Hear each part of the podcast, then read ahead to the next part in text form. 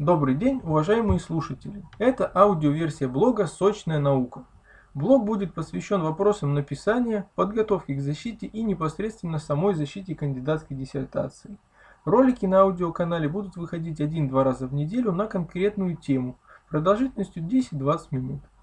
Темы будут строиться по принципу обзора вопросов, возникающих у аспиранта или соискателя хронологически, при написании работы. Речь будет идти не только о разделах диссертации и автореферата, но и о процессах грамотной организации работы. Несколько слов о себе. Меня зовут Павел Семигин. Я 7 ноября 2011 года поступил в очную аспирантуру открытого акционерного общества Центральный научно-исследовательский и проектный институт жилых и общественных зданий, сокращенно ОАО «Снебжилище» в городе Москва. 23 декабря 2014 года Диссертация была защищена в Московском архитектурном институте. Моя специальность 05-23-21.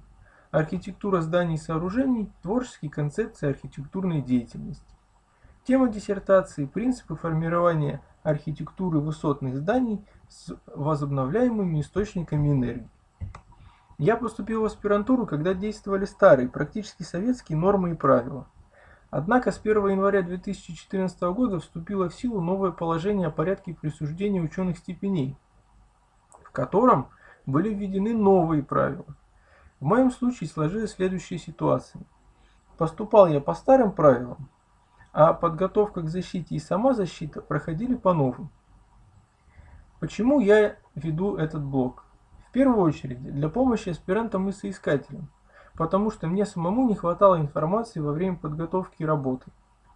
Другая причина состоит в том, что сейчас относительно советского времени гораздо меньше людей идет в науку. Хочется объяснить и может быть облегчить их научный путь, чтобы они изначально понимали, что такое диссертация и как ее написать.